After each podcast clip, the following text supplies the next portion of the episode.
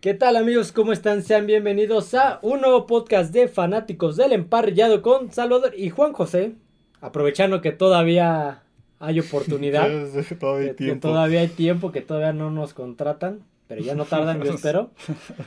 Hoy toca eh, NFL Retro, como casi todos los jueves toca retro de NFL. La semana pasada no hubo por unos problemas ahí que como que no me no quedé tan convencido del tema que íbamos a abordar. De logística, Ajá, planeación.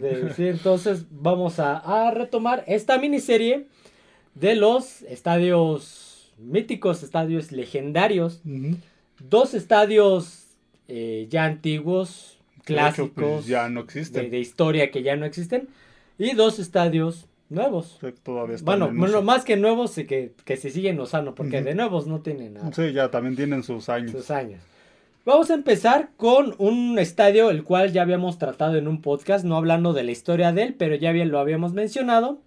Y estamos hablando de el Riverfront Stadium, también conocido como el Synergy Field. Sí, Fue uno de los nombres que adoptó. Sí, ya a finales de su existencia, prácticamente los 90 fue cuando le pusieron este nombre, porque fue cuando, en los 90 fue cuando empezaron los estadios y las marcas a este a ponerle nombres a los a los estadios. Ya fue hasta esta década donde empezaron con esto de los nombres de marcas y pues, uno de ellos fue el, Riverfront que pues, se llamó Synergy por esta, creo que es una empresa de de, de este pues creo que de energía. de electricidad, algo así. sí sí, sí, entonces este y también que era conocido como la jungla algo le habían puesto. La jungla le pusieron pues por este porque jugaban ahí los bengalíes de Cincinnati, y, en referencia y aparte también por ahí se llamó le habían puesto como el hogar de, Big Red Machine. Sí, la gran máquina roja, que era como se le,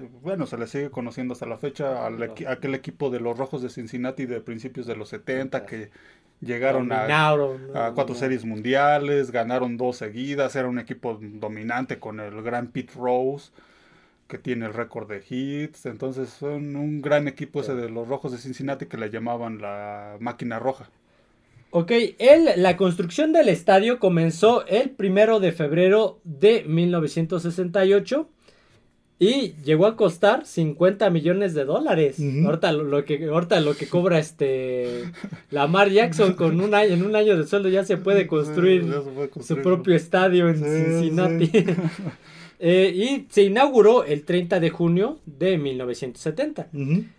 Eh, el, partido o el, evento que lo inauguró fue este una, derrota, ¿no? de, los, rojos, de Cincinnati. Sí, un 30 de junio del 1970 contra los Bravos de Atlanta. Eh, un 8 a 2. 8 a 2. 8 a 2 fue como que el primer el primer gran evento lo perdieron. sí, donde este que el jardinero derecho de los Bravos Hank Aaron conectó el primer home run en la historia del Riverfront. Sí, Hank Aaron, pues uno de los beisbolistas legendarios de las grandes ligas, que él superó el récord que hasta por esas fechas tenía este Baby Ruth, no precisamente con este home run, pero pues él fue el que superó el récord de home runs y pues fue el primero que que este, batió un home run en ese estadio. Y no era ni del equipo. Sí, sí, sí, era de los Bravos. Era del rival. Dos semanas más tarde, el 14 de, de julio, de 1970, el Riverfront fue sede del juego de las estrellas de las grandes ligas del béisbol. Sí, sí, Este juego es mejor recordado por la colisión que este que, entre Pete Rose que tuvo Pete Rose con el catcher de los indios de Cleveland, se me va el nombre del catcher. Foos de los Cleveland Indians. Sí, esto eh, era ahorita ya es una jugada prohibida en el béisbol, ya no ya no porque hace unos años un catcher este, se conmocionó a causa de una de esas colisiones. Estas colisiones se originan cuando el jugador ofensivo, en este caso Pete Rose, iba de la, de la tercera base a home. Iba a toda velocidad. Los catchers lo que hacían era pararse entre el, entre el jugador y la base mm. y, el, home. Y pues los, los jugadores, los jugadores llegaban con todo, el que iba corriendo a home llegaba con todo y chocaban, había veces hasta que iban, se aventaban así contra el se aventaban contra el catcher a toda velocidad y eh, había, eran unos choques Sí, muy, que los violentos. muy violentos y el, el catcher pues, se ponía entre la base para este para tratar de poncharlo, en lo que llegaba la bola, estorbarle y poncharlo ahí en el antes de que llegara a home. Y pues esta fue una sí, es un esa imagen es muy es muy famosa porque sí iba a toda velocidad Pete Rose y Sí. prácticamente se desentiende del home y se va directo contra el este contra el catcher, y pues muchos se aguantaban. Ray Fu, sí, sí, sí. Muchos sí aguantaban estas jugadas, pero de, que ya de unos años para acá está, están prohibidas en, la, sí. en el béisbol. Los Cleveland Indians, también tu, tu equipo, Mi ¿no? equipo, sí, Que Ya, ya se volvieron los Los Guardians. Para mí serán los indios siempre. Ajá, a ver, de- deja veo. Eh, el Riverfront era un estadio muy característico de aquellos años, Sí, que eh. se convirtió en uno de muchos estadios. Sí, estadios multiusos que empezaron a surgir en esa, en esa época finales de los 60, principios de los 70. Ya Ajá. mencionamos el, el True Rivers, Yes. el Estadio de los Veteranos. el esos, Astrodomo. eh, ajá, exactamente, circulares, grandes, que servían, que lo hacían más para ahorrarse dinero las ciudades que los dos equipos jugaran en Sí, un- uno en dos estadio. o más. Sí, y aparte, pues tuvieran una capacidad amplia y sirvieran no solo para Sí. eventos deportivos, sino para conciertos y convenciones y diferentes tipos de. E- Este eventos. Riverfront Stadium adoptaba, al igual que el multiusos de aquella época, adoptaba la- el diseño de, de lo que se estaba acostumbrando en aquellos años. Del este, ¿cuál era? El, el Three Rivers, me parece que ya estaba. Sí, sí. Y, y no me acuerdo, creo que el de los veteranos, de ser circular, como Sí, dices, sí. Y, y era nuevamente también apodado otro cortador de Sí, galletas por la por forma la que forma tenía. que tenían. Ajá. Sí, como dices, a finales de los 60, principios de los 70, ya que, como dices, se, se, se ahorra, eh, pretendían ahorrar din- Sí, mucho dinero. Y, y ganar un poco más, porque al, al ser estadios para Ajá. diferentes eventos y de mucha capacidad. Sí, entre ellos, pues, el, además del estadio de los veteranos que Sí, mencionamos, del condado de Atlanta, Fulton, Sí, sí, el viejo estadio de Atlanta. el Three Rivers Stadium de Ujú. Pittsburgh, el Shea Stadium ese de Nueva El de York. Nueva York, donde jugaban los Mets de Nueva York y creo que Los también Jets. en algún momento jugaron, jugaron los, Jets. Eh, Robert F. Kennedy Memorial Sí, Stadium de de, Washington, Washington, entonces Sí, sí. eran, era muy común. Sí, era la se- moda. Se empezó a hacer común. Eh, una, una de las características que tenía este de Riverfront Stadium era que los asientos eh, de nivel del campo del béisbol se dividieron a la mitad detrás del, del plato del, del home. Mm, Sí, sí. Estaban, sí, parecía como una V, Exactamente. parecido Ujú. así. Cosa que pues que no tenían los demás. Además de que la tercera base me parece que tenía movilidad esa, esa zona de... Mm, Sí, era- eran estadios que, se, que obviamente pues, se tenían que adaptar al... al, Ajá, este, tenían al ruedas, esa, de esa, esa, Ajá. esa como Y zona se, de... se recorrían las Ajá, esa las zona de bancas, tribunas, eh, se- tenía ruedas de la se tercera po- se base. podían, se podría decir que se podían desmontar las, las butacas. Y aparte, igual como estaba muy de moda, empezaron a adoptar el pasto sintético. Sí, el que le llaman, le llamaban el AstroTurf. El AstroTurf, que era... este, pasto sintético y este estadio lo que empezó a ser diferente a los otros que empezaban a adoptar esta este estos este tipo de, de superficie artificial era que en el en el cuando estaba el diseño del campo de béisbol solo cubría prácticamente todo solamente en las zonas de las bases primera segunda tercera y en la zona de el home diamante.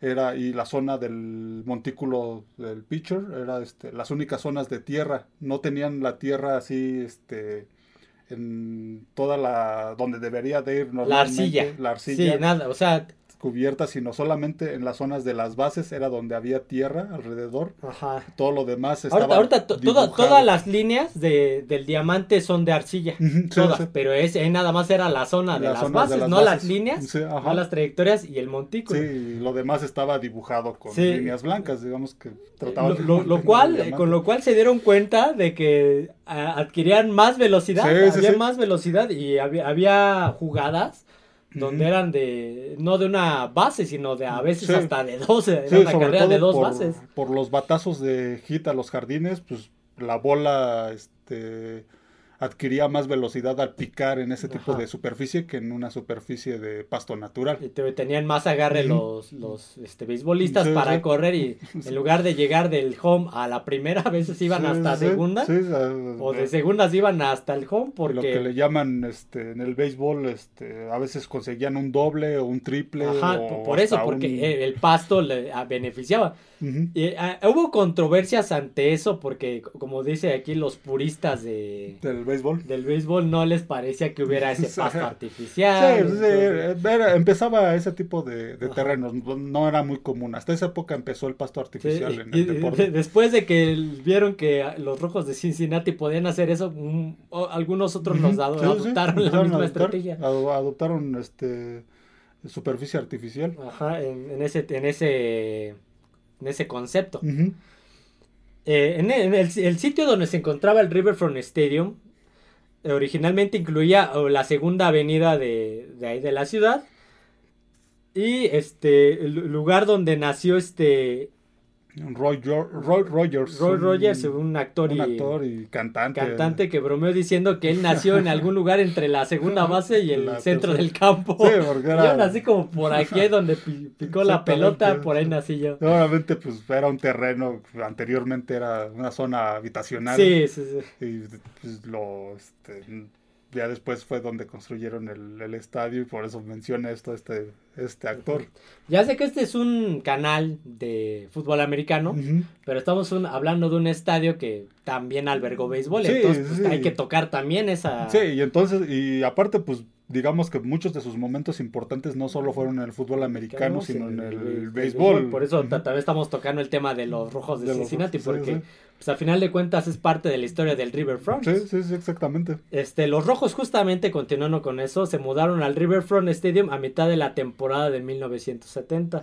Después de pasar más de 86 años en la intersección de Findlay Street y Western Avenue, y los últimos 57 años y medio en el campo de Crossley. Crossley Field. En este campo, curiosamente, jugó un equipo de fútbol americano en una liga desconocida e independiente. que entre 1937 y 41 no duró mucho este equipo, que se llamaban los Cincinnati Bengals. o sea, los primeros, los originales Cincinnati No, no fundados por Paul Brown, ah, por otros, por otra persona, pero digo, este de, equipo. De, esas ligas como de. Sí, una liga, primavera, por sí, sí, sí, una liga muy. Llanera, como Muy independiente a la NFL y otra. Y este, se llamaban los Bengals Cincinnati, pero nada que ver con este, con los actuales, no los fundó ni Paul Brown, y este los fundó otro sujeto, este, y no duraron muchos años, solo cuatro años. Pero no sé si de ahí habrá habrá retomado el nombre este a lo mejor se lo Paul Brown. acá se lo virló de, los rojos cuando se mudaron solo habían ganado tres campeonatos en los últimos 39 años en Field 39 40 y 61 pero eh, hicieron, jugaron la, serie mundial en el primer año en el Riverfront, en el 70, o sea, llegaron a... Llegaron y enseguida se, volvieron un equipo ganador. Sí, y tuvieron, ganaron campeonatos consecutivos entre el 75 y el 76.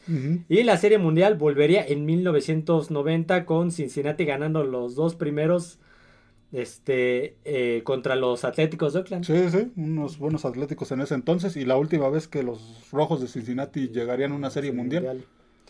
Lo, que decía los puristas no les del béisbol no les gustaba el pasto artificial y eh, entre el gerente general y el gerente del equipo eh, aprovecharon eso así como que vean, o sea, nos conviene tener el pasto porque vean nada más las carreras y la velocidad. Lo, aprovechaban, era, muy, este, los beneficiaba mucho en su juego.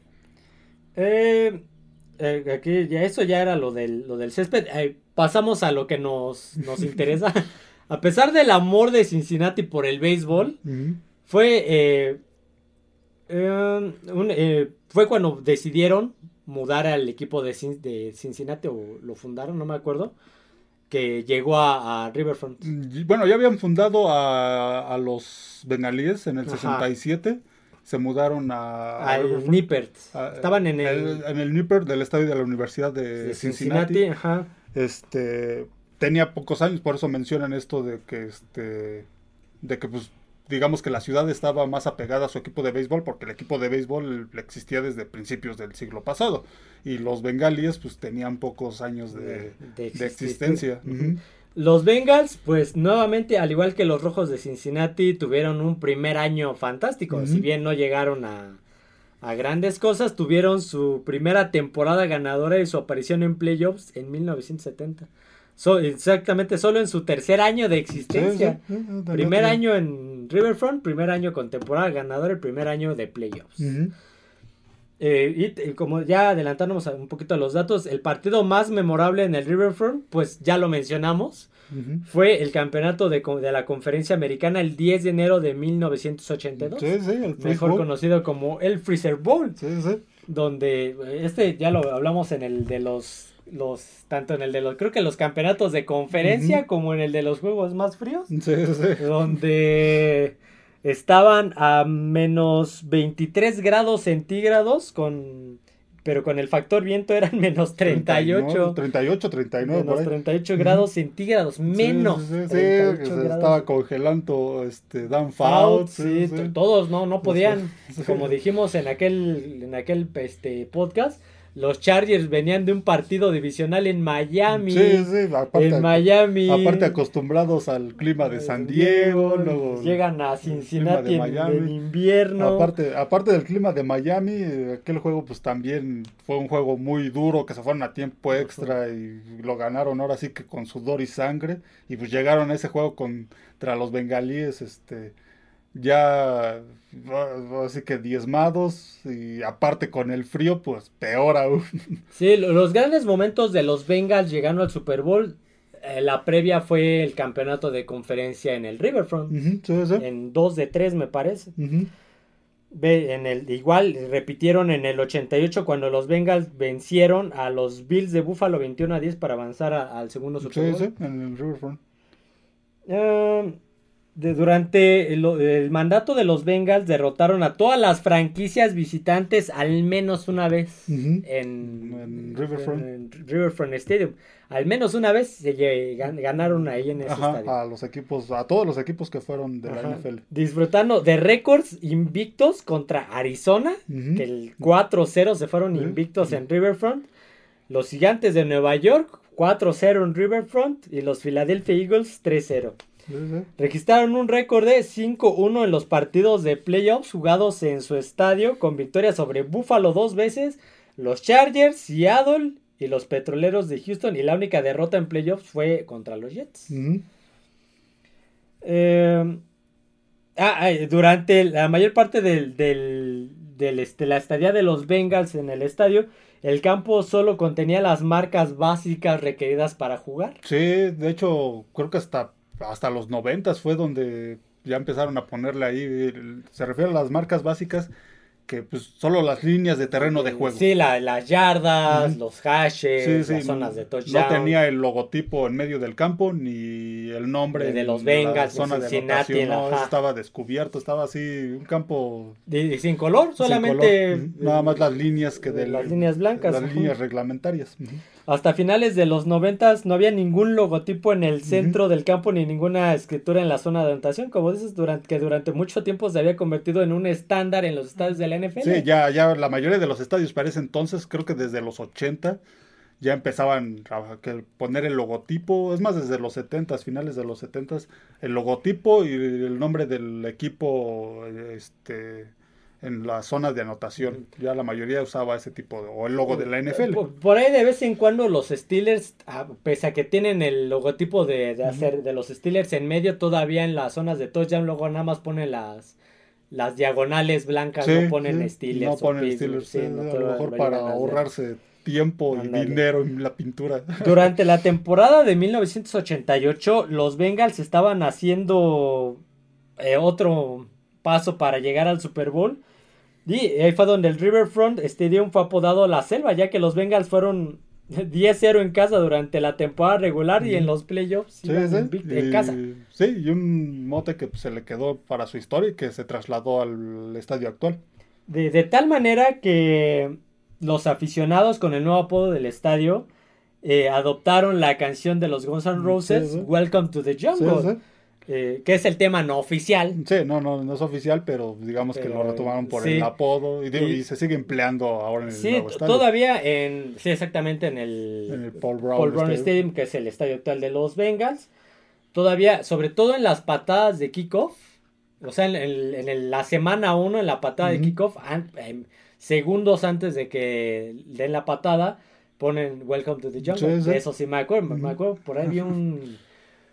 Uno de pretemporada o juego del Salón de la Fama, no me acuerdo, entre los Bengals y Atlanta, creo que fue que fue en Paul Brown que no no fue en Paul Brown creo que fue una de pretemporada más bien este entre Atlanta y Bengals que pusieron Welcome to the Jungle. Sí, sí, sí, la, la selva. Ajá.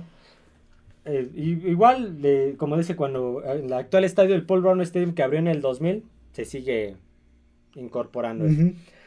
Entre 1970 y 1990, el Riverfront Stadium también eh, recibió 26 juegos del fútbol colegial de la Universidad de Cincinnati. Sí, de los Bearcats. para, para dar eh, partidos espectáculos o espectáculos con más público. Sí, sobre todo de aquellos equipos, este, de- ¿cómo se puede decir? Que llevan más, más gente a los estadios. Los equipos de fútbol americano colegial que llevan más público. Sí, Maryland, Kentucky, Louisville, Boston, Virginia, West Virginia, Penn. State. Sí, sí. entonces, pues en su estadio de ellos no, Sí, es más. no es- cabía, entonces- bueno, era más pequeño en aquel entonces. No, no cabía. Entonces, pues ese tipo de juegos los, los hacían en Riverfront. Sí, sí. Así como que, pues vámonos a la casa grande. Sí, exactamente. Ya nos prestaron las, este, las Las llaves, llaves. pues vamos a aprovechar. Eh, también este um, el partido de 1985 tuvo lugar con los Ninati Lions, ¿qué número uno en las encuestas de entrenadores? El eh, en ese entonces se manejaban este un, ran- un ranking de los entrenadores, digamos que cada entrenador de la NCAA hacía su ranking de los que consideraba los mejores equipos, obviamente considerando rec- los récords y todo eso. Y a estos era uno de los rankings que se utilizaba para determinar al- a los equipos que iban al campeonato colegial. Entonces los Nittany Lions en los 80s será uno de los mejores y era pues, el número uno en este ranking de coaches. Y fue donde aquí también se disputó ese partido. También sería el hogar temporal de los Bearcats durante la temporada de, los de 1990, cuando el Nipper Stadium estaba en proceso de renovación. Renovación. Sí, fue cuando lo ampliaron. Y terminaron con un récord de 12-13 de todos los tiempos. Los Bearcats en Riverfront, 12 ganados, 13 perdidos, Mm, mientras bueno. estuvieron en ese, Buen en récord. ese estadio. Cuando los Bengals se mudaron al Paul Brown Stadium en el año 2000, los Rojos de Cincinnati se quedaron como el único inquilino en el ya llamado Synergy Field. Sí, el, el último año que jugaron los bengalíes fue en el 2000, en el 99. 99. Ujú, Y los rojos se quedaron hasta el 2000. 2003, 2000... Uno, me ah, parece. 2001. Sí. Ujú, Sí, tam- pues también... Y ya el estadio ya se remodeló para una configuración Sí, totalmente que de, de, hecho, béisbol. de hecho, este, sí, se, se empezó, se demolió una de las partes. Ahorita el, esta- el actual estadio de los bengalíes de Cincinnati está construido en una Sí. parte de lo que era el Riverfront. Empezaron a tirar una pared para empezar a, a construir ahí Sí, el. que de hecho fue al fondo estadio. del jardín central donde derribaron esa parte y este, solo conservaron las, eh, las tribunas Las laterales de este, primera y tercera base, ¿no? Y sí, y al fondo pues, se veía cuando estaban construyendo el actual estadio de los Rojos, el Great American Ballpark. Ujú. Sí, Great American All Park, sí. Eh, aquí ya es más de, de mediciones, pero dice que el nuevo Great American Ballpark y el antiguo Riverfront Stadium estaban a 26 pulgadas de Sí, distancia. estaba pegado, prácticamente lo construyeron ahí, ahí cerca, ahí al ladito, Sí, pared con pared dirían. Exactamente. El último partido del estadio se jugó el 22 de septiembre del 2002 cuando los Rojos perdieron 4-3 ante los Phillies de Filadelfia en una ante una multitud de una asistencia de 40.964 personas. Sí, sí. En tercera base de los Rojos el, el tercero Aaron Bone batió el último home run de la historia del Riverfront en la derrota. Sí, ese Aaron Boone actualmente es el manager de los Yankees de Nueva York. Ah, no, ¿quién era el dueño? El, me acordé de la de uh, siempre se me olvida el nombre. Que le caía mejor ese vato. Este, se me va el nombre, pero sí es muy famoso. El estadio fue demolido por implosión el 29 de diciembre del 2002. Parte del antiguo sitio del Riverfront Stadium ahora, está ahora ocupado por el Great American Ballpark de, de los Rojos de Cincinnati y el Centro Nacional de Libertad de Ferrocarriles Subterráneos. Sí, construyeron ahí varios, este, varios edificios, igual que lo que pasó con el Three Rivers Stadium, construyeron ahí varias... Este... Sí, hasta un Salón de la Fama y Museo de los Rojos. Sí, un Salón de la Fama. Un, y ampliaron la calle también. sí, sí, ampliaron la calle, construyeron varias cosas, aprovecharon el espacio, porque sí era un espacio muy grande. Eh, este eh, obviamente, como lo, mencionamos al principio, era uno de muchos estadios que era multiusos. Sí, sí, sí. Fútbol, béisbol, colegial, eventos religiosos, deportivos y sociales. Sí, sí, diferentes cosas. algunos de los, este, de los, de las bandas o cantantes que tocaron en este Riverfront Stadium, pues fueron Eagles, Rolling Stones, New Kids on the Block, Paul McCartney, este, NSYNC. Sí, sí, sí, varias bandas, Jetro Tull, entre otros. Tool, exactamente. y pues al igual que, muchos otros estadios, fue sede de convenciones para religiones. Sí, religiones y diferentes tipos de, de eventos. Ya para los 90 este tipo de estadios ya estaban quedando obsoletos, sobre todo por el el alto costo en cuanto a su este a su ¿cómo se le llama? Se me fue la mantenimiento. Exactamente, mantenimiento. Y, y muchos equipos, aparte para el béisbol, pues quedaba, ya estaba muy, eran estadios muy grandes, no, no alcanzaban a cubrir toda la capacidad.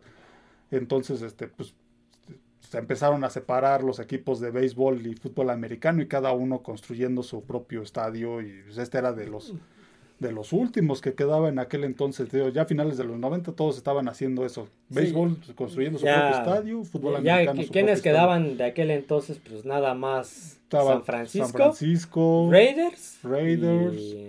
Mm, todavía en aquellos estaba también el final del True Rivers. Del True Rivers, sí, todavía. ya nada más quedaban pocos equipos que albergaban, o pocos estadios que albergaban dos, dos equipos de diferentes este, deportes. sí, exactamente algo, algún dato que tengas sobre el Tri, el Rivers, ahora yo, del Riverfront Stadium. bueno, en este estadio se jugó la, este, se jugó la primera serie mundial en terreno artificial. El primer touchdown lo, lo anotó Sam White, que a lo mejor no te suena, pero este era coreback de los bengalíes de Cincinnati y después fue coach de los bengalíes en el este en el, en el segundo Super Bowl que jugaron en los 80 Fue durante mucho, no, me sonaba. Sí, fue durante mucho tiempo coach, durante varios años en los 80 coach, del 84 al, al 90 creo que fue coach. Y él los llevó al segundo Super Bowl que perderían otra vez con los 49 y él anotó el primer touchdown en, la historia de, de, los bengalíes en ese, este, en ese estadio. Y ahí el receptor Steve Largent fue, sí me suena. fue el primer receptor en atrapar 100 100 pases de touchdown en la NFL en 1989. Y fue eh, ahí. y fue ahí. En el, este, Front River. Ese Steve Largent sí me, sí me suena. Sí, sí, el receptor de los, este, de los halcones marinos de Seattle. Actualmente está dedicado a la política por el Partido Republicano. A lo mejor por eso me suena. sí, sí. Eh, algo más que tengas que hablar oh, sobre aquí, Bueno, incluyendo al béisbol, que pues tiene mucho que ver con este estadio. Este, Hank Aaron, que no jugaba en los, en los rojos, pero fue un gran beisbolista, este, empató el récord de home runs de Baby Ruth en este estadio el 4 de abril de 1974. Entre las cosas sobresalientes, que hubo en este, este, este, estadio. Este, que este era el, le decían el cortador de galletas al Tree River. Y también a este, entonces, eh, por lo que leí, a veces los comentaristas confundían. Y es que el nombre también era muy parecido por lo de River. Y creo que también está por ahí cerca de, un río también. Sí, sí, sí. Entonces, por el río cuál? No sé si también. Por el diseño los confundían. Sí, el cortador de galletas, todos también se cuatrapeaban ahí cuando un, hablaban del estadio. Un estadio que vivió muchas glorias porque pues tuvo equipos ganadores como los bengalíes en algún, en algún momento y los rojos también. Entonces, fue un equipo que vivió muchas cosas, un estadio que vivió muchas cosas importantes. Correcto. Y pues ya, fue demolido y dio paso a, a nuevos este a nuevos estadios, nuevos complejos de construcción. sí. El Riverfront Stadium. Bueno, vamos a continuar con otro estadio, pues bastante conocido, a lo mejor más bien no tan conocido para las generaciones actuales, Sí, sí, no. pero para los que ya somos un poco veteranos de este deporte, bastante, bastante conocido. Y estamos hablando del Pontiac Silverdome. Sí, sí, sí. Yo, yo hace muchos años, hace bastantes años, yo pensaba que el Pontiac Silverdome tenía que ver con la marca. No, no. o sea, no, yo dije, ha- hace varios años cuando, sí, sí, yo también. cu- cuando lo, lo empecé a ubicar, yo lo relacionaba con la marca de automóviles que también ya no existe, que era. Pontiac. Dije, Sí, por sí. eso lo nombraron, porque ya estaba de moda nombrar a los sí, estadios con nombres de marcas. con nombres de marcas. Y no, resulta que se llama así porque está, ubi- estaba ubicado, creo que se estaba ubicado Sí, en, sí, está ubicado. Ya en no el existe. condado de, De de Pontiac. Pontiac, Sí, en, en, los suburbios de la ciudad de Detroit. en- Estaba sí, como a Michigan, 32 millas de Detroit. Sí, en más o menos. Pontiac, en, la- en el condado de Pontiac. Sí, Entonces sí. yo, pen- yo en algún momento pensé que era por la marca de los coches, por Pontiac. Sí, no, no. Dije, pues Detroit, una La ciudad motor. la ciudad motor, hogar, surgieron- hogar de muchas Sí, automotrices. surgieron las marcas automotrices más importantes. General Motors, Ford, Ford, este, entonces. Chrysler, Chevrolet, todos tienen ahí sus Sí, oficinas. entonces yo dije, pues por ahí Sí. surgió lo de Pontiac, pero resulta Sí, que No, no, es sale. una, es una localidad cercana a Detroit. Eh, empieza la construcción de este Pontiac Silverdome el 19 de septiembre de 1973 Ujú. y es inaugurado, adelantando un poquito, el 23 de agosto de 1975. Sí, sí. Déjame paso un poquito. El, eh, eh, este fue diseñado por el, el arquitecto Don Davidson. Él, él era un atleta de, de secundaria, de- nacido en Pontiac, Sí, sí, justamente. originario de ahí. Davidson, al graduarse del Pontiac Central High School en 1947 y completar su servicio militar, porque muchos saliendo de la Sí. de, de- estudiar se van militar. a hacer su servicio militar y se enlistan con el cuerpo de marines. Asistió también a la Universidad Estatal de a North Carolina State con una beca de fútbol y después obtener una maestría en planificación urbana y arquitectura. Eh, para no hacerlo un eh, bueno, él participó en, en, de- desa- en diferentes este, desarrollos Sí, sí. eh, gubernamentales, incluido el Aeropuerto Internacional de Jacksonville. Y regresa a Pontiac, eh, su ciudad, su condado natal, en 1965 y se sorprendió al ver que la ciudad estaba hecha pedazos, estaba en deterioro. Sí, empezó una decadencia en cuanto a la economía en Detroit después de muchos años de auge. Ya en los 60 empezaba a decaer ese, esos años de dorados que tuvieron que tuvo la industria automotriz en Detroit y pues se empezaban a ver las consecuencias. Sí, entonces pues él, en propósito de revivir su, su ciudad natal, eh, acude con el alcalde de la ciudad a proponerle pues una este un nuevo estadio Sí, sí. para el equipo. Sí, y, de, sa- y de hacer un nuevo desarrollo urbano, ahora sí que remodelar las- eh, la zona, este, no solo con el estadio, sino con más con varias cosas. varias cosas. Se reunió con, el, con autoridades de la ciudad y, y también con el dueño de, de los Detroit Lions, William Clayford, Sí, sí, el nieto de Henry Ford, de Henry Ford, que exactamente. murió hace algunos años. y no que ahorita, ahorita es la, la esposa. ¿no? La, esp- La- esposa de él, eh, creo que Martha ya, Ford. ya se lo dejó a los hijos. No Sí, sé bueno, ella sigue siendo la dueña, La dueña- pero la dirección ya se Ya, la dejó sí, al- porque ya la señora ya está grande. ya- Sí, Marta tiene Ford. como 90 es una años. Por cierto, es, eh, es una de... Esto hubiera estado bueno para el 8 de, de marzo. hablar de las mujeres, que no lo hicimos, hablar de las Sí. mujeres influyentes en la liga. Mm, sí, Marta Ford, este, Virginia la- Hallas, Virginia sí, por ahí Eh, varias. O sea, me acabo de olvidar el nombre de la de... Este... De la de Nueva Orleans, Ujú, que se sí, apellida sí. Benson, no me acuerdo Sí, del nombre. varias. Mencioné entonces para mencionar a Marta Ford. Sí, era esposa de Clay. Ford. Para discutir la, la posibilidad de, de un nuevo estadio. Lo y lo convirtió en un proyecto de clase universitaria también. O sea, a ver, chavos, eh, júrtense, vamos a, a ver, vamos a buscar un sitio adecuado para, para construirlo. Después de que hu- hubo muchas controversias y, y peleas de ahí con los funcionarios de Sí, es lo porque de siempre. Lo, de- Siempre. lo- lo hemos lo Con mencionamos la con, burocracia. lo mencionamos con el con no con este Three Rivers Stadium, Sí, sí, sí. con Gillette, no me acuerdo con qué otro que creo que hasta con el de Filadelfia, no me acuerdo con cuál que no querían Sí, sí. un nuevo desarrollo. sobre todo porque pues, a, a veces se incluye dinero público. Eh, eh, incluían las propuestas el recinto ferial de Michigan, Wallet Lake y el Detroit Riverfront, otro Riverfront, como mejor lugar para la construcción de lo que se conocería como el Pontiac Silverdome. Ujú. Ya con un concepto de estadio como, como parte de sus planes ya lo tenemos para, pues, para que se emocione. Este, el estadio fue, este, fue analizado y diseñado por la arquitectura de o- o, eh, el estudio de arquitectura Odell Hewlett and Lukenbach. Los nombres de las, Sí, de, de del- las, este, de las sociedades de arquitectos. Sí, sí. Los diseños iniciales incluían un complejo de doble estadio tanto para el fútbol como para el béisbol, sí, con la potencial de albergar a los Tigres de Detroit, Ujú, sí, sí. que más tarde fue desechado debido a, justamente a los altos costos.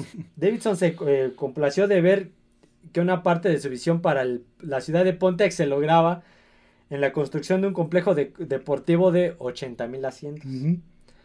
Um, completado, eh, eh, empezó la construcción y se completó en 1975 como el Pontiac Metropolitan Stadium, Ujú, sí, sí. a un costo de 55.7 millones de dólares. Volvemos a lo mismo, Lamar Jackson ahorita ya se puede construir su propio, Su propio Pontiac en, este, con un- el salario de un año. Ajá. Contenía 102 eh, palcos de lujo y 7.384 asientos exclusivos para el club. Sí, sí, sí. Era uno de los primeros estadios este, techados que empezaba a ver en el deporte de, bueno, para fútbol americano, Sí. para deportes de espacio abierto. Ya existía, para ese entonces ya existía el Astrodome. Sí, ya que ya tenía Astrodome como fue el 10 primero. años más o menos. Y este era, si no me equivoco, este era el segundo que se construía este techado para fútbol americano y, y, bueno, fútbol americano, porque béisbol no consiguieron llevar a los, A los a los Tigres. Tigres de Detroit. El techo original era de color plateado, que estaba construido con paneles de fibra de vidrio, recubiertos de teflón y apoyados por la presión del aire. Dentro del estadio, pues, dentro del estadio, aunque el techo siempre había sido de color blanco visto a simple vista, resulta que, que era pues, plateado. Plateado. por eso era el, el Silverdome, el domo Domo plateado, por eso el Pontiac Silverdome. Que ese nombre lo asumiría oficialmente en 1977 Ujú. debido a un al reflejo plateado causado por el sol que se notó principalmente, sobre todo desde, la, desde el cielo se notaba, desde adentro Sí, se sí. veía blanco, sí. desde la parte de arriba se veía plateado. Y también tenía su apodo nada más como Pondmet, Muy simple. muy simple, sí. Pero ese apodo no era, eh, no, no les gustaba. Sí, El techo, el techo fue reemplazado por una nueva tela de lona reforzada por vigas de acero después de una fuerte tormenta de nieve el 4 de marzo de 1985 Ujú, que causó daños estructurales en el antiguo techo. Mm, Debido a los daños, los Detroit Pistons jugaron el resto de la temporada eh, de 1984 y 1985 en el ahora y cerrado demolido y demolido Joe Louis Arena. Sí, los Detroit Pistons, este, el equipo de la NBA, los Pistones de Detroit, Ajá. sí jugaron durante mucho tiempo. No, el equipo de béisbol no jugó, pero el equipo de básquetbol sí jugó del 78 al 89 por ahí más o menos, unos 10, 11 años en este en este estadio, este después del Joe Louis Arena, que Joe Louis gran boxeador de, de Detroit también. Eh, tampoco lo ubico. Entonces, este sí lo, lo ocuparon durante varios años los los pistones de Detroit, los El- chicos malos. El accidente y el retraso de las reparaciones llevaron parcialmente a los Pistones a mudarse tres temporadas más tarde. Ujú. Dijeron, ¿sabes qué? Ya no los vamos a aguantar, mejor nos Sí, vamos". aparte pues era un estadio de, de fútbol americano para que sea de un equipo de básquetbol. Que la duela es muchísimo Sí, más chica. Pues se veían las cortinas porque pues prácticamente no ocupaban todas las tribunas. Ajá. Se veían las cortinas de este para que no se viera el resto del estadio, nada más ocupaban una parte porque pues era, era muy difícil que poner una duela de básquetbol en medio y que pues todo no lo iban a ver desde el segundo piso del, Sí. de las gradas. Entonces se mudaron al The Palace Auburn Hills. Sí, sí. Y que, que después también fue cerrado y demolido. Las reparaciones de 1985 fueron necesarias debido a un colapso del techo original en el 75, alrededor del, las- del mediodía.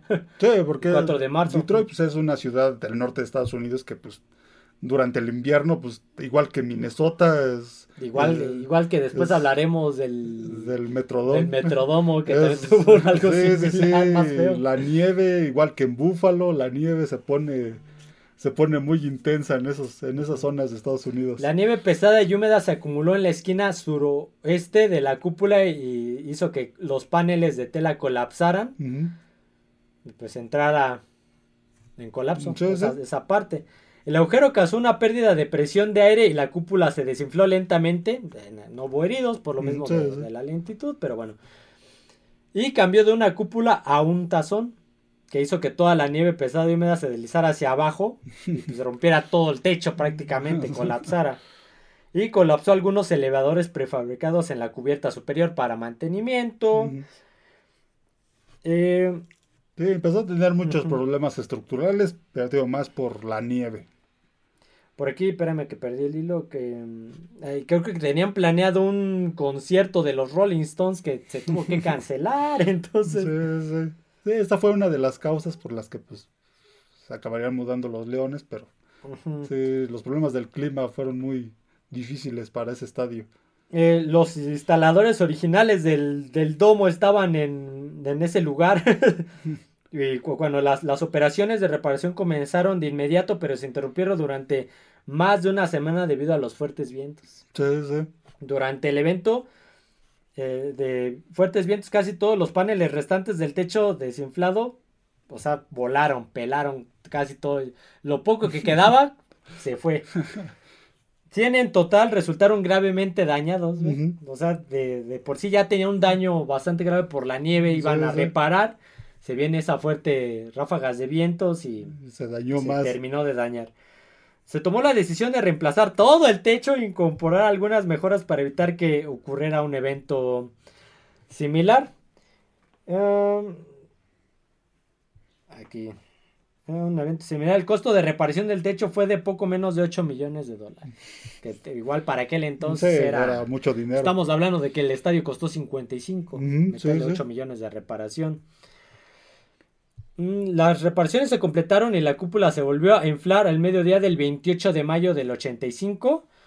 Una tormenta eléctrica pasó por el- la, la arena del Pontiac la mañana que se iba a volver a inflar la cúpula y igual medio le arruinó inflaron, medio le inflaron y pues, pararon. Dijeron, "Eh, nos vemos mañana. Y ya el resto del, de la reapertura o re- reinfla, de la, o sea que lo volvieron a inflar la cúpula, sí, sí.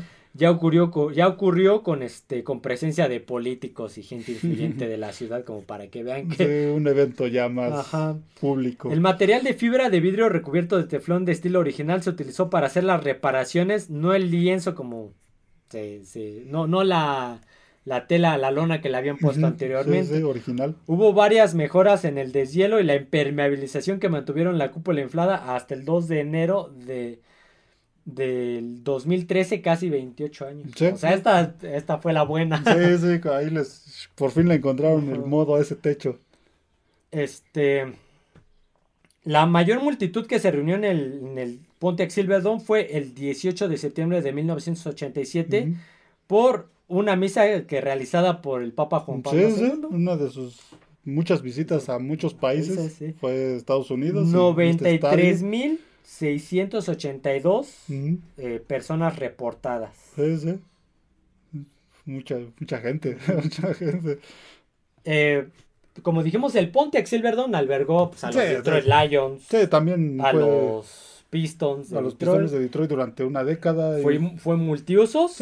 Y parte de esos usos que se les dio fue en la Copa Mundial de 1994. Sí, fue sede del Mundial del 94. Fue la primera vez que un, este, un estadio, había un estadio techado en un Mundial de fútbol. La primera vez que se jugó un partido de Copa del Mundo en un estadio con, este, con techo. Un partido, fue de los primeros partidos de fútbol también. Y este, eh, yo la recuerdo, este estadio, digamos que me es muy familiar porque recuerdo esa, ese mundial, pero yo, era un, yo era un niño, pero... Yo tenía un año que había nacido, no creo que me acuerden. Yo era un niño, fue el primer mundial de fútbol que vi y recuerdo exactamente el primer partido, un Estados Unidos contra Suiza, un uno a uno con un golazo de Eric Winalda y un golazo de tiro libre de George Brady de Suiza. Ese fue el primer partido de, del mundial que se jugó en un estadio techado y fue el Silverdome que después albergó otros tres juegos. Ahí jugó Brasil contra Suecia, y jugó Rumania también. Dos juegos del grupo A y dos juegos del grupo B en ese mundial. Eh, el entrenador suizo Roy Hodgson admitió más tarde que su equipo no se había preparado para la temperatura y la humedad extrema de la ciudad. Sí, es que, es que no, no era muy común, los, era, era, una novedad en ese entonces. También eh, en algún momento entrevistaban a George Shaggy, jugador de Rumania, cuando después de ese partido que, que, este, que sostuvieron en ese estadio, y le preguntaron que cómo se había sentido el haber jugado en un estadio techado. Entonces, me sentí como en la, como en la sala de mi casa, con techo y todo. Sauna. Obviamente, al ser un, un estadio innovador en, aquel, en aquellos años y pertenecer a la NFL, pues fue sede de un Super Bowl. Sí, sí. De un Super Bowl que ya mencionamos. entre los 49 de San Francisco y los Cincinnati Bengals. Ahí se jugó donde este, derrotaron 26 a 21 para ganar su primer Super Bowl los Niners. Sí, sí, el Super Bowl del 81, el que vino después del Freeze Bowl de los bengalíes y del The Catch, el juego de The Catch de los 49. Que fueron, esos fueron los finales de conferencia. de conferencia. Y ese Super Bowl se jugó en el, en el Pontiac Silver, donde se me estaba pasando ese, este, ese dato, ese dato importantísimo, que creo Creo que Detroit solamente ha tenido dos Super Bowls.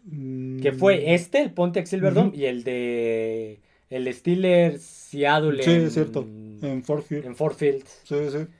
Pero sí, el Pontiac Silverdome solo, solo tuvo este Super Bowl.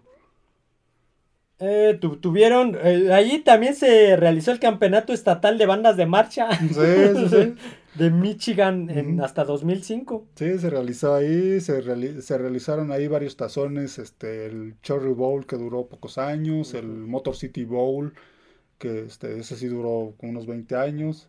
Ahorita no recuerdo cuál se juega, pero ya se juega en el Ford Field. Sí, ya. Los Lions se mudaron del Silverdome al Ford Field después de la final de, su temporada en 2001.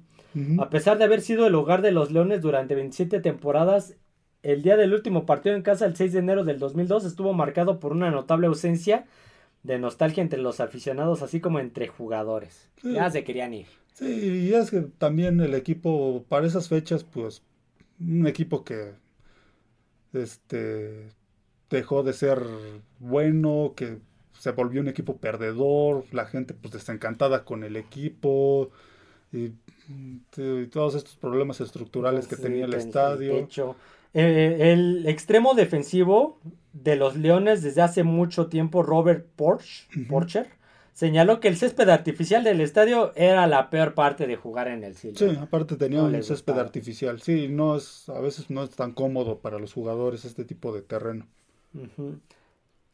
La explanada superior se utilizó para el patinaje en línea y proporcionó patinadores una pista de 25 pies de ancho. o sea, ya, no tenemos nada, pues vamos a hacerlo pista de, patinaje. La Asociación Mundial de Hockey intentó volver a presentarse ahí. Eh, también hicieron planes para un equipo de liga de fútbol canadiense. O sea, como que aparte lo querían, este, como que se lo querían rentar a los canadienses. Querían llevar también un equipo de expansión de la Major League Soccer, la liga profesional de Estados Unidos, pero pues tampoco lo han logrado. Eh, eh, obviamente, como es mucha tradición en Estados Unidos, hacen muchos eventos de Monster Rock que también se realizaron ahí. Testigos de Jehová. Sí, ya después de que lo dejó de usar los Leones de Detroit, lo, lo vendieron. Lo vendieron, sí. La, ciudad pues ya no se podía hacer cargo del, del este, atravesaba nuevamente por una crisis económica, la- ya no se podían hacer cargo del estadio Bien. lo acabaron subastando. Creo que hasta lo iban a vender eh, el este mm, ¿dónde está? Eh, el CEO de Triple Properties con sede en Toronto, en Toronto presentó una oferta de ah no espérate creo que me estoy brincando aquí algo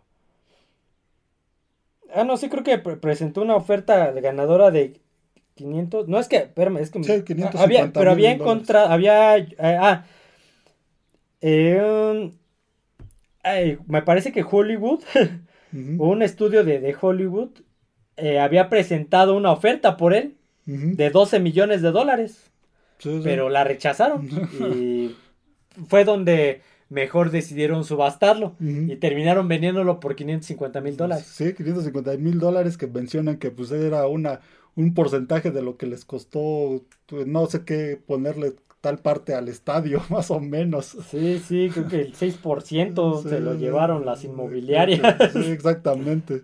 Sí, entonces, de 12 millones que les había ofrecido ese estudio, pues nada más Sí, sí. rescataron 550 por querer subastarlo. Sí, un mal negocio.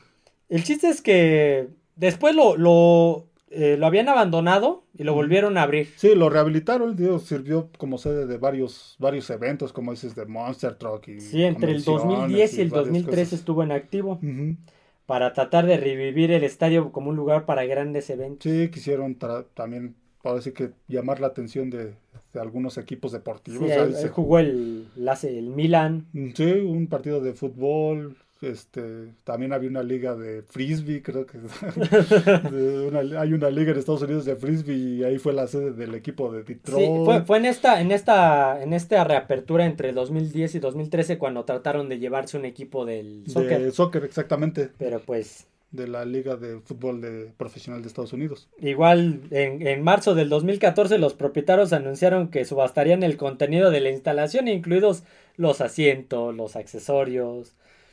Sí, Este- ya estaba en deterioro, Sí. estaba abandonado, se estaba cayendo a pedazos. Otra vez el techo estaba Sí, colapsando. ya estaba cayendo a pedazos, ya era una ruina el estadio. Sí, eh, posteriormente en octubre del 2015 se anunció que el Silverdome sería demolido en la primavera del 2016 y que el área sería uh, parte del desarrollo de uso mixto del condado de Oakland, porque también hay un condado, un de Oakland allá. ahí en Detroit, ahí en Michigan. La demolición estaba programada para el 3 de diciembre del 2017. Eh, en 2016 un incendio ya había destruido parte del palco de prensa. Alrededor del mismo, de la misma época el estacionamiento comenzó a ser util- utilizado para almacenar coches de diésel de Volkswagen, que hubo por ahí una polémica, un escándalo de emisiones. Sí, sí, sí, exactamente. Este. El propietario de la cúpula y la ciudad estaban en conflicto por el estado de la cúpula y los coches ahí que ya estaban estacionados. El chiste es que, sí, el chiste es que, que lo, lo iban a demoler. Y oh, sorpresa, curiosamente falló la demolición. No sé si yo me acuerdo de ese día porque sí me acuerdo que vi la demolición. Ajá. Que parte, que, que este, hubo problemas con el cableado y ocho de las cargas explosivas no detonaron, lo que hizo que el- La la, agonía del estadio Durara un día más. durara un día más, ya que al día siguiente pues fue Sí, ya por fin lo aumentaron hasta la, la, este, la dosis de dinamita. y- Ajá. Y de hecho la duplicaron, de hecho metieron sí. más dinamita. Este, porque aparte habían este dejado ahí restos de hormigón y todo eso. Ah, pues ya la ya eh, eh, ese sitio donde estaba ubicado el Pontiac Silverdome fue utilizado después para ah, como al- almacenes y centros de distribución de Sí, Amazon. compró Amazon el, el lugar y pues, ahí construyó sus sedes y centro de distribución. Y ahora actualmente pues es sede de, de Amazon. de Amazon. ¿Algún dato que tengas más sobre este Pontiac Silverdome? Bueno, como ya habíamos mencionado, pues, ahí fue sede de cuatro partidos del Mundial del 94. Este, se jugó el Super Bowl, jugaron los Pistones de Detroit del 78 al 88. Este, el último juego se celebró el 6 de enero del 2002, como ya habéis dicho, sin pena ni gloria. sí, no, Pues, que ya no sé, ya no querían nadie estar lo ahí. extrañó. Este, el primer juego que se realizó ahí de fútbol americano fue el de pretemporada, el 23 de agosto del 75, un Detroit contra Kansas City. El primer juego de temporada regular fue un Monday Night Football en el 6 de octubre de 1975, Detroit contra Dallas, ganó este ganó Dallas 36 a 10 y ese, y ese casualmente iba a ser también el último juego en el, 6 de enero del, 2002, un Detroit Dallas, fue también el último juego de temporada regular de, ese estadio, así que las casualidades, el primer juego y el último juego fue un Detroit Dallas. Eh, ¿Se habrá sido coincidencia o lo habrán planeado? pues quién sabe, en este, en este caso pues ganó Detroit 15 a 10 en el último juego. El primer juego de acción de gracias, que pues Detroit es el, primer equipo que empezó con los juegos de acción de gracias. El primero que se, este, se jugó en el Silverdome fue el 27 de febrero del 75, un Detroit contra los Rams de Los Ángeles en aquel entonces, perdieron 20 a, 20 a 0. Ahí fue, si, a lo mejor tú lo recordarás, el debut de Tom Brady. Ah, sí, claro, en el, 2000, en pretemporada. sí, sí. Este, no, creo que fue, temporada, regular. Entró poco tiempo, ya el partido estaba decidido, iban perdiendo los Patriotas 35 a 9, creo por ahí. Salió Drew Bledsoe, de hecho no lanzó, lanzó como cuatro pases, pero ahí fue la primera vez que este que se vio Tom Brady, en el, Patriota, en, el, Silverdome. El Silverdome, ya como jugador de profesional. Exactamente, en el año 2000. Sí, en el 2000, sí, sí, que fue temporada de novato. Su último juego de playoffs que jugaron en ese estadio fue, para, igual muchos no lo recordamos, no, no no nos tocó. No nos tocó, fue el 5 de enero del 92, una victoria contra los Vaqueros de Dallas 38 a 6. Fue la última victoria en playoffs de los Leones de Detroit. Es lo que te iba a decir, deja tú que sea en el que haya sido en el, Silverdome. Fue la última victoria en playoffs en general sí, de, sí, de los Leones de Detroit en el 92. Algunas de los datos importantes. Tengo que yo me este acuerdo, yo, tengo que yo tenía relacionado con que el Pontiac Silverdome era por la marca de coches. Sí, yo también, pero no, no, no. Pero no, resulta que sí existe el, la comunidad de Pontiac. Pontiac. A lo mejor de ahí, obviamente, pues de ahí de haber surgido el, nombre para la marca de los coches. El automóvil. Y tengo que no lo, no lo podían demoler, se me hizo muy interesante. Dije, ay, válgame Dios. Vamos a pasar, porque nos está comiendo el tiempo, vamos a pasar con ya los estadios modernos. Es que los otros tienen mucha historia, mucha historia. Estos no van a tener ya es menos. y estamos hablando, vamos a pasar con un estadio que igual ya mencionamos en un podcast anterior de estadios. Eh, lo mencionamos, más no hablamos de él. Y estamos hablando de el Acrisure Stadium. Van a decir, ¿cuál demonios es el Acrisure Stadium? Nosotros lo vamos a seguir llamando por los siglos de los siglos Hinesfield. Hasta que nos acostumbremos a la Hasta que de plano ya se queden, se borren esos, esos recuerdos. Hinesfield, la casa de los acereros de Pittsburgh. Digo, lo mencionamos cuando hablamos del True Rivers Stadium. mencionamos la, construcción y la mudanza que, cuando demolieron el Three Rivers Stadium tenían miedo de que fueran, a dañar la, fueran a dañar la, estructura de, la fachada de, Heinz Field. Este estadio, ahí está la, patrulla, la ambulancia, no sé qué es.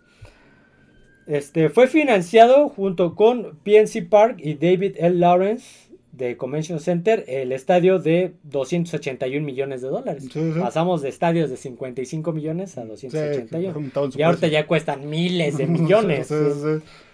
este, se encuentra a lo largo del río Ohio en el lado norte de Pittsburgh, justamente al ladito de donde estaba Rivers. Rivers Stadium.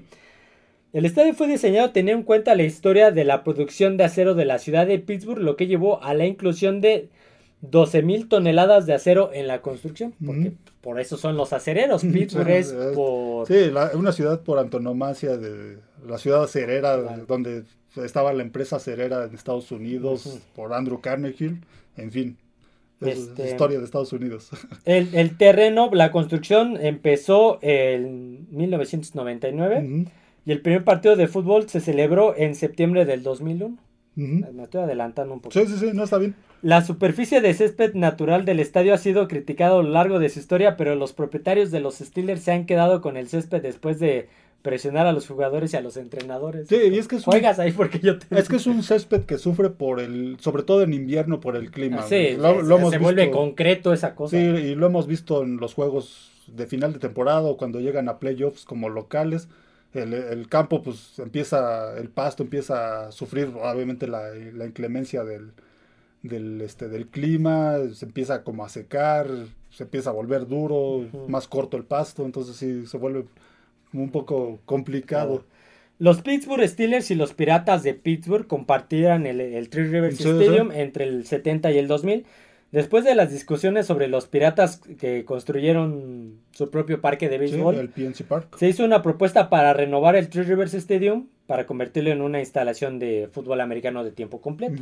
Aunque a los propietarios de los Steelers no les gustó la idea, la propuesta se utilizó como una un plan B. Exactamente. pues, por si, por si no llegamos funciona. a nada con el plan A. que se iba a utilizar si fracasaban las discusiones sobre un nuevo estadio, que era el plan A. Los propietarios de los Steelers dijeron que no iban a construir un, que construir un nuevo, que no construir, perdón, un nuevo estadio perjudicaría las posibilidades de la franquicia de, de fichar jugadores de él- de élite. De que quisieran jugar. Ajá, de que quisieran.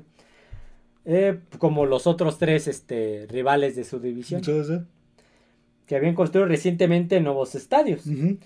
En junio del 2001, eh, la Heinz Company compró los derechos del nombre del estadio. Según un acuerdo, Heinz pagaría a los Steelers un total de 57 millones de dólares hasta el 2021, siendo el 57 una referencia intencional a Heinz 57, Sí, sí, sí. que es como la marca. A pesar de que Heinz anunció más tarde la adquisición de, de Kraft Foods Group, no tiene nada que ver con Robert Kraft. Sí, no, no. Este, en 2015 se mantuvo el nombre de Heinz Field. Sí. Sobre. Originalmente, este, que se propuso aumentar impuesto a la ciudad para financiar tres proyectos: Ujú. Heinz Field, PNC Park y una expansión del David L. Centro, del Centro de Convenciones de, de la ciudad. Después del rechazo de esta, de esta propuesta, porque no, es como les vas a aumentar. Exacto, por, por unos estadios deportivos. La, la ciudad desarrolló la propuesta de financiación alternativa o plan B, eh, que igual no le gustó a la, Sí, a sí. la ciudad. De pero- por sí, ese, también cuando construyeron el Three Rivers también fue mucha polémica sobre porque también querían aumentar impuestos en Entonces- aquel entonces. Y si, y si te acuerdas, cuando demolieron el Three Rivers hubo este, controversias porque todavía debían Todavía- remodelaciones, todavía las debían y ya la habían demolido. Entonces, pues, la ciudad estaba, oye, acabas de demoler un estadio que debemos y quieres Sí, que sí, quieres- aumentarnos los impuestos para, Para construir, construir uno nuevo. ¿Qué está pasando aquí, no? Entonces, pues, la promesa de... eh, le iban a construir eh, un nuevo estadio a los Steelers con la promesa de, de quedarse ahí. De, iban a aumentar 50, mi- de 50 millones a 76 millones de dólares. Otros miembros del gobierno igual criticaron el presupuesto de 281 millones de dinero público. Sí, sí. Entonces, este eh, llamó a este, este uso como bienestar corporativo. Como nos conviene, ¿no? Les va a beneficiar a la ciudad. El chiste es que el plan por un total de, de- al final fueron 809 millones de dólares fue aprobado por la Junta de Distrito Regional. Este, con los cuales 233 millones de dólares eran asignados para Heinzfield. O sea, tenían 809 para, Para invertir en, en los proyectos del distrito y 233 fueron para el estadio Heinzfield. Ese era el plan B, porque el plan A pues, era de los impuestos. Sí, sí. O sea, el pl- plan, el plan A del, del estadio era uno nuevo y el plan B era remodelar el, El Three Rivers. el Three Rivers.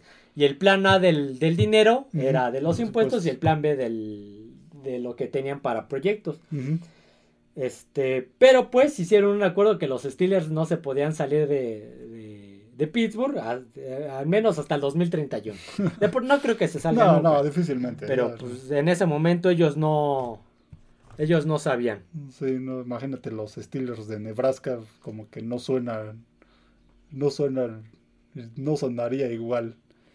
Sí, esos Steelers de, Steelers de este, de Montana, ¿no? Entonces, este, pues fue el costo total fue dos, de 281 este, millones de dólares. Ujú. Perdón, es que me entró una llamada y un mensaje y no sé exactamente de quién sea. Luego ya no sé si es de trabajo Sí, o para ofrecerme una tarjeta de, de crédito. Ok, este, poco después de que se aprobara el plan B, los Steelers hicieron un acuerdo con los funcionarios de Pittsburgh para, ok, el costo total de Heinz Field fue de eso, pues, ya tenía eso. Eh, el gerente de proyectos de HOK Sports fue el encargado de diseñar el, estadio, en conjunto con la familia Rooney que pidió un diseño para reconocer la historia de Pittsburgh y traer el elemento de mirar hacia adelante, que es hacia donde va Pittsburgh. Tras lograr esto, Hawk Sport utilizó el acero estructural y la piedra utilizada en el diseño del estadio. Acrisure es artificial, con el fin de reducir el costo. El vidrio utilizado para el diseño del estadio, dijo, el vidrio es un elemento de construcción más moderno que, que se une a muchos de los edificios en el centro de Pittsburgh. Y ofrece excelentes vistas a los alrededores. Los Steelers y los Panthers de Pittsburgh, que es la, el equipo colegial, tiene sus propios vestuarios, cada quien. O sea, no comparten vestuarios, tienen vestuarios para los Steelers y para las Panteras. Este, al igual que su, este, que las instalaciones para los visitantes se basan en los diseños de los vestuarios de la casa. Al igual que su predecesor, el proveedor de servicios culinarios del estadio, o sea, de la comida y todo eso, es Aramark. Hay más de 400 restaurantes en todo el estadio. Bueno, puestecitos de comida, porque restaurantes es... hay una estatua de bronce del fundador de los Steelers, Art Rooney, similar a los ubicados afuera del PNC Park. Se trasladaron a 100 pies o 30 metros de su posición anterior, fuera del Tres Rivers Stadium. o sea, nada más la movieron. La movieron un poquito. Además de una estatua de un Pit Panther sobre una representación pavimentada de la Catedral de Aprendizaje de Pittsburgh de la Universidad de, Pittsburgh, las Panteras de Pittsburgh. Este. ¿Qué? ¿Algo más que quieras decir? Porque aquí ya me. No, bueno. Algún dato, perdón. En este estadio, pues también lo, adoptaron las Panteras de Pittsburgh, además de los acereros de Pittsburgh. Nada, ahí volvió una rivalidad de, las Panteras que, tienen con los. este con West Virginia, los montañeses, que se llama la pelea del patio de atrás en español. Backyard Fight, que también es una marca registrada, ese, nombre. Este, y hasta el eh, ah, eh, una de las, de las entradas, este, de las mejores entradas que ha tenido ese estadio, o las entradas más, más amplias, es este, es un juego de esos, el, primer juego que habían, que, en el que se enfrentaban después de varios años. Ok, el primer evento celebrado en el Heinz fue un concierto organizado por NSYNC el 18 de agosto del 2001. Casualmente también fueron la última banda en actuar en la casa de los Steelers, el Three Rivers Stadium. Igual una de esas, de esas coincidencias. Eh, por, aquí, eh, me voy a adelantar esto. Los Steelers estaban programados para abrir el juego de la temporada regular en Hinesfield el 16 de septiembre contra los Cleveland Browns. Sin embargo, debido a los ataques del 11 de septiembre, pospusieron, moviendo así el estreno del estadio hasta el 7 de octubre. Un partido contra este, los Cincinnati Bengals. Antes del partido, un discurso del presidente de los Estados Unidos, George Bush, ordenando ataques contra Afganistán, eh, controlado por los talibanes, fue mostrado en vivo en el Jumbotron, o sea, la pantalla, del estadio. o sea, estaban a punto de iniciar el partido y pusieron eso en la pantalla. Y, después de eso, aplausos y apoyos por parte de los espectadores. No me imagino, no me imagino el ambiente de ese, de ese día. De ese momento todos eran muy, muy patriotas. Sí, por lo que acaba de pasar. en Nueva York. Eh, después de este, Pittsburgh derrotó a los Bengals 16 a 3. El pateador de los Steelers, Chris Bounds, anotó los primeros puntos de la NFL en el estadio con un gol de campo de 26 yardas. Y el mariscal de campo, Cordell Stewart, Cordell Stewart, anotó el primer touchdown en una carrera de 8 yardas en ese estadio. Cordell Stewart. Ajá. Eh, no voy a. Es mucha historia, nos está comiendo el tiempo. Eh, cambiaron las pantallas por unas más modernas de LED. Sí, le han hecho algunas modificaciones. Eh, Sports Illustrated nombró a Heinz Field el segundo mejor estadio de la NFL detrás del Lambeau Field. Mm, mm. Está interesante. Este, obviamente se acabó el contrato hace un par de años con Heinz Field, con Heinz, la, marca Heinz. Y pues, este, no llegaron a un acuerdo y, y pusieron a la venta el nombre del estadio. Sí, sí. Y lo contrató, lo, lo decidió adoptar el, una marca de seguros. Ujú, sí, sí. Creo que es de Arizona, no me acuerdo. No recuerdo, pero sí es una marca de Que es seguros. este Acrisure. Pero Heinz Field dijo, Heinz este, dijo, pues no vamos a ceder, entonces vamos a comprar ahí alguna parte publicitaria. Sí, ya no el nombre del estadio, pero publicidad. Pero pues sigue siendo Heinz Field. Sí, sí, Muchos lo conoceremos durante varios años como Heinzfield. O sea, Sí. que nos acostumbremos a. Todavía decimos Raiders, de Oakland, Cargadores de. San Diego. Washington Redskins, entonces. Algunos de los conciertos que ha estado desde su apertura son Beyoncé, Taylor Swift, Kenny Chesney, este, NSYNC, Bon Jovi, eh, ahí se, este, ah, ahí fue, eh, sirvió como escenario de la, eh, la película de, Mm, de- Batman, sí, El Caballero de la Noche Asciende. Sí, Ahí fue. el- ahí jugaba el equipo ficticio de esa película, los Gotham Royals. Sí, ahí ahí está, está. está ambientado en el Heinz sí, exactamente. El maratón de Pittsburgh, que recorrió, hay parte de esa. El. Festival del Vino. Tienen el un salón de la fama también donde muestran sus trofeos Sí, sí. A los jugadores que están en el salón de la fama. Ujú.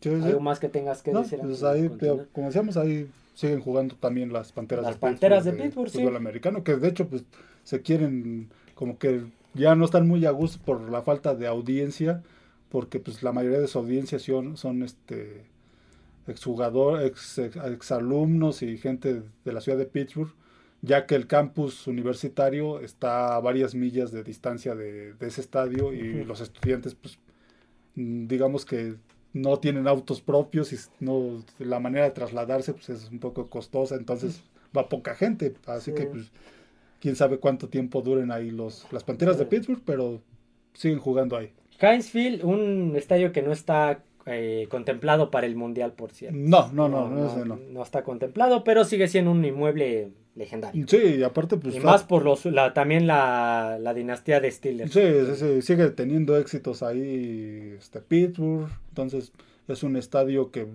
digamos que trata de conservar este, un poco de la esencia de... Recientemente ahí se jugó el partido americano. contra Raiders para Sí, sí. eh, conmemorar el, El- la Inmaculada pues, Recepción exactamente, contra exactamente. Raiders, justamente Sí, un divisional. un que, divisional. co- que jugó- se jugó el mismo día, Ujú, un 24 de diciembre. eh, se jugó este, bueno, no en el estadio porque fue en el Three Rivers, pero en Pittsburgh. sí. sí.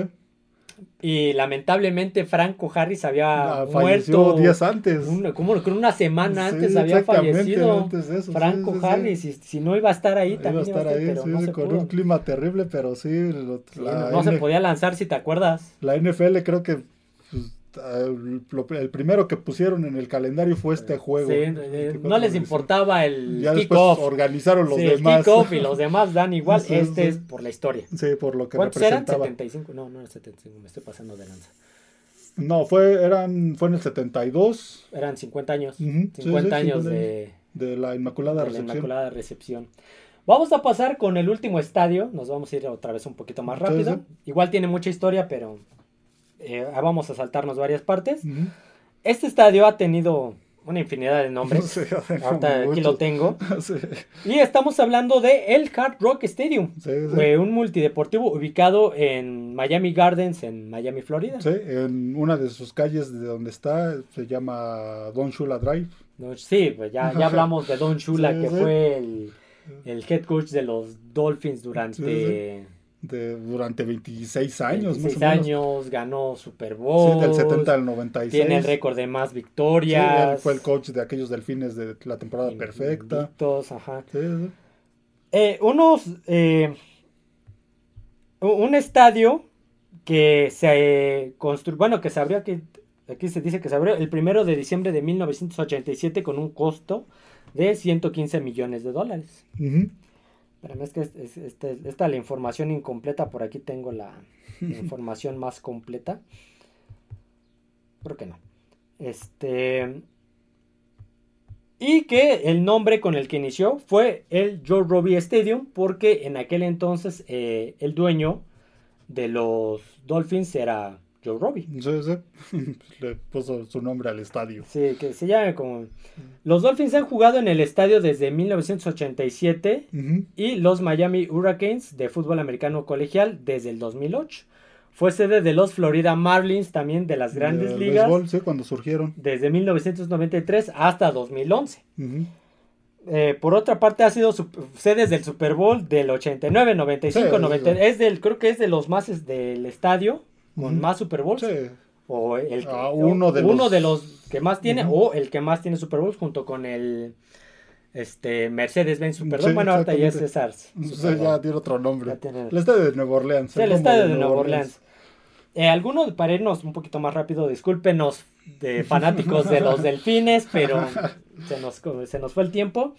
Algunos de los nombres que ha, ha adoptado este Hard Rock Stadium fue el Joe Robbie Stadium, Pro Player Park, Pro, Pro Player Stadium, Sí, sí. Dolphins Sí, Stadium, luego nada más Dolphin. Stadium, Sí, sí. Land Shark Stadium, Sunlight Stadium y ahorita Hard Rock Stadium. Creo que es de los que más nombres ha tenido.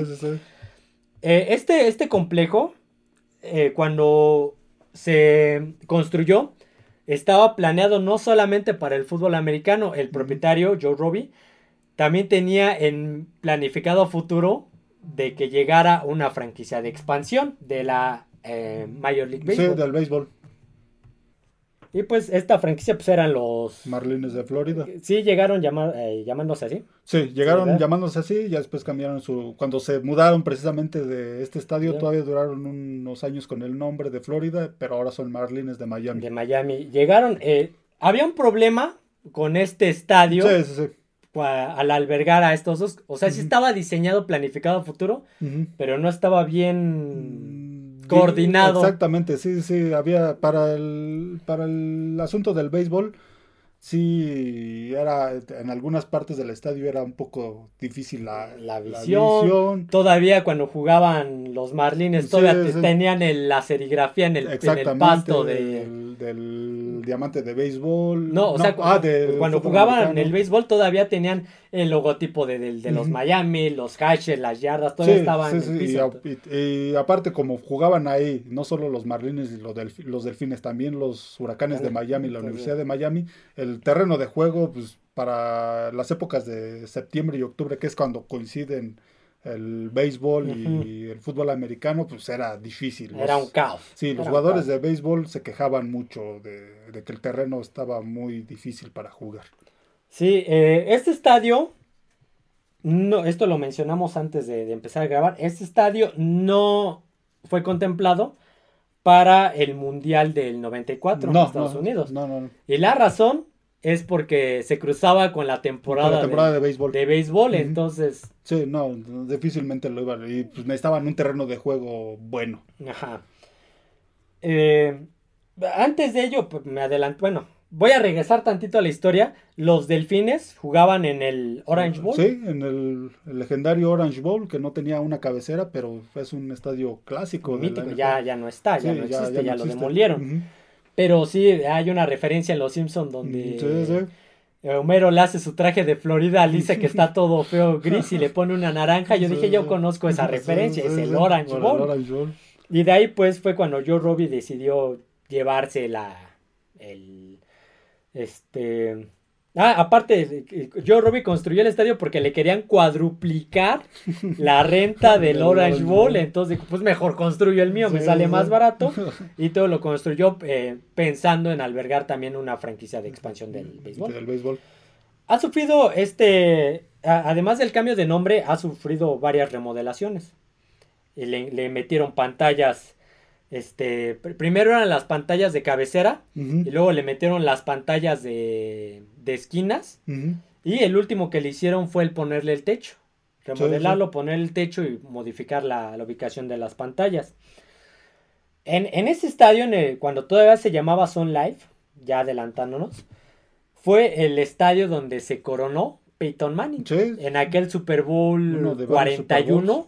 Ujú. entre Colts y Bears. Sí, de una lluvia. De- Desde de principio Sí, a fin principio a llovió, fin, sí, de principio a fin se jugó el partido y de principio a fin Prince, que es el es- mejor espectáculo de medio tiempo que yo he visto en mi vida. Después del de Michael Jackson. se jugó aquí. Se, Sí, se, se hizo aquí se en hizo aquí. estadio, sí, y cantó Purple Rain en medio de la, lluvia. Sí, claro, sí, por supuesto. y Muy Proud buen- Mary. y muy, muy buen, muy buen espectáculo. A pesar de la lluvia, no, digamos que no, no se puso de malas y hizo un gran concierto. Eh, también aquí en este Miami, en este Hard Rock Stadium, ocurrió, ocurrió la jugada llamada Miami Miracle. Mm. No sé si te... A mí no se me va a olvidar esa jugada. Eh, ya estaban como en su yarda 30 los Delfines de Miami. Patriotas iba ganando. Pues hi- hicieron un... Ryan Tannehill lanzó un pase corto, más o menos. sí, sí. Y empezaron las pichadas laterales. Aquí lo curioso es que no sé por qué Bill Belichick puso a Rob Gronkowski desde safety cuando Ryan Tannehill no tiene el brazo para lanzar un pase Sí, de esa, sí, de no, esa- de, de- de larga de distancia. esa larga distancia.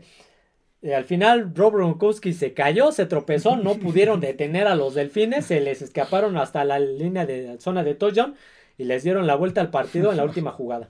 Una de las Perdieron los Pats y pues, más que perdieron, lo, sufrieron una humillación con esa jugada. Sí, exactamente. Y Fue aquí. Sí. Milagro de Miami fue en el Hard Rock Stadium y recientemente se ha ocupado para la Fórmula 1. Sí. Ha ocupado las últimas dos Sí, temporadas. corre eh, ahí a los alrededores. a los- de- y de hecho, adentro de la, del de- estadio ponen instalaciones de los equipos de. Fórmula 1. Fórmula sí, 1. Desde el año pasado se realizan ahí. Y Gran Premio de Miami, sí. El Gran Premio de Miami se realizó apenas hace unas semanas también. Y este y el Super Bowl más reciente fue el aquel de San Francisco Con- contra Kansas donde City. se coronó Patrick Mahomes dándole la vuelta a. San Francisco. San una Francisco desventaja de con 10 puntos. Jimmy Con Garoppolo. Jimmy Garoppolo. Sí, sí, sí, Sí, exactamente. sí, sí, ahí fue donde. Y pues está, está previsto para que sea sede de. No solamente de un próximo Super Bowl, porque está apto para, la Sí, ciudad sí. está apta para, sino va a ser una de las sedes de, del del mundial, mundial, de fútbol del 2026. que se va a hacer entre México, Estados Unidos y Sí, Canadá. que Estados Unidos pues tiene la mayoría, La de mayoría, las sí. sedes. Y es que tiene, Sí, tiene los estadios más Sí, modernos. exactamente. Este, ¿algún dato? Bueno, aquí también, aparte de haberse jugado muchos Super Bowls, también se han jugado muchos este, juegos de campeonato del fútbol americano colegial. Correcto, sí. Se han jugado, si no me equivoco, cinco juegos de campeonato del fútbol americano colegial. Entonces es un estadio, aparte de que pues la ciudad también es, Sí, claro. una ¿Quién, ciudad quién no quiere ir a. Miami? es ¿no? una ciudad turística, Claro, por supuesto. el, el clima pues no es Tropical. tan inclemente como en otros, en el norte de Estados Unidos. Yo, yo tenía un dato sobre la temperatura. Oh, bueno, que, los caso- marlines, los marlines llegaron a jugar varios partidos de temporada en la noche porque en la Sí, tarde sí, el sí. calor era Exactamente, sí. eh, digamos que en cuanto a calor, sí, es, un pro- es, es muy problemático. O sea, eh, yo me acuerdo del juego la temporada anterior entre Miami y Buffalo, Sí, claro. que que- a la- al mediodía, creo que fue a la una de la tarde, de- hora del este de Estados Unidos, que el se veía el, el calor y los jugadores se veían empapados en sudor. Sí, ah, por ahí ya ves que había una controversia de algo, no me acuerdo qué era, que te dije que tenía que ver con la temperatura, sí, y que por ahí tenía algo, una Creo controversia. que fue, creo que eso también lo, digamos que lo pusieron como justificación de aquella conmoción de, de los problemas que tuvo en ese partido. Tua, algo No, así. pero había una controversia de que del lado de Búfalo hacía Mm, más ah, calor. de la que- sombra, sí, De sí, la sombra de la había, sombra, había más este, menor temperatura del lado de Miami que el de Búfalo, entonces, Sí. bueno, que del visitante en general. Sí, sí, sí, Entonces, exactamente. te digo, y los Marlines, cuando estaban en ese estadio, Sí, sí, Este, optaron por mejor jugar en no había noche. techo en aquel No, entonces, no, no había optaban por jugar sus partidos en la noche, Ujú. Bueno, sus, sus- sus- Sus sí, juegos. juegos en la noche porque en la tarde no Sí, se podía. Era complicado. Sí, el clima de Miami es muy complicado. Ujú. ¿Algún otro dato que tengas? Mm, no, sobre- solo eso. Eh, ah, en, en ese estadio ha estado Rod Stewart con Holland Oates, Chicago, Who, Paul McCartney, New Kids on the Block, Guns N' Roses, Genesis, YouTube. Sí, sí. Ah, bueno, y dentro de los datos se me olvidaba, este, ahí los Marlines ganaron dos series mundiales, Mundiales. Una a los Indios, me acuerdo de esa, y, un- y otra en el 2003 a los Yankees. También ahí se rodó la película de Ace Ventura, Oh, sí, sí. Detective de mascotas, donde pues, no solamente sale Jim Carrey, sino sale Eh, Dan Marino. Dan Marino, que creo que en aquel entonces todavía estaba en, en coreback en activo. Sí, sí, sí, y sale la mascota de los delfines, Sí. este, Floppy, ¿cómo se llamaba el delfín? Algo así se llamó, sí, sí. así. Marley yo también sale en esa, dirigida cualquier este domingo, creo que es Any, Any Given Sunday, también sí. sale en ese, se roda, parte en ese, en ese estadio. estadio. ¿Algún otro dato de, Pues- de este Hard Rock Stadium, además de los múltiples nombres y cosas que han pasado? Pues nada, nada, un estadio que pues seguramente va a seguir existiendo. Sí, la, remodelación fue hace. Fue hace poco. hace y ya con el 2016. y ya con el 2017. techo pues lo hace más este más durable y que pues, este, no tengan problema los delfines con el con el clima, el calor. Y a, a- mí es un estadio que me gusta, me gustan estos estadios no tan grandes y que aparte pues es un estadio que es para fútbol americano, Sí, están está pegadas las tribunas y es un estadio chico a comparación de el estadio de Dallas o el estadio de Los Ángeles que sí son estadios Sí, enormes, Enormes. ya son complejos, sí, ya más modernos. Este es más un poco más chico. Este es el estadio ya, no hay sí, más cosas. exacto. A, mí, a mí me gusta este, este tipo de, Está bonito. de estadios. sí, me gusta, me gusta el Hard Rock Stadium. Sí, como que la gente también tiene más. Si ves en la Y- zona de anotación, está prácticamente pegada Y, a la tribuna. y la- las tribunas, el- obviamente adoptando los colores de los delfines, ese azul acuamarina, o no Sí, sé cómo sí, se sí. llama, está precioso con el anaranjado. Pero bueno, eh, los NFL retro se van a extender siempre porque hablar de historia no es de cinco minutos. Y sobre todo de los estadios Hay que, viejos. poner, hay que poner contexto de muchas cosas. Pero bueno, hasta aquí el podcast del día de, del día de hoy. Espero les haya gustado. No olviden suscribirse al canal, darle like al podcast, seguirnos en las demás plataformas co- como es Spotify, Amazon Music y Apple Podcast, así como en Twitter como F de Emparrillado, donde subo pura cosa de fútbol americano, ninguna, ninguna polémica. Estamos platicando eso ayer. Así que bueno, eso sería todo amigos. Nos vemos. Adiós a todos.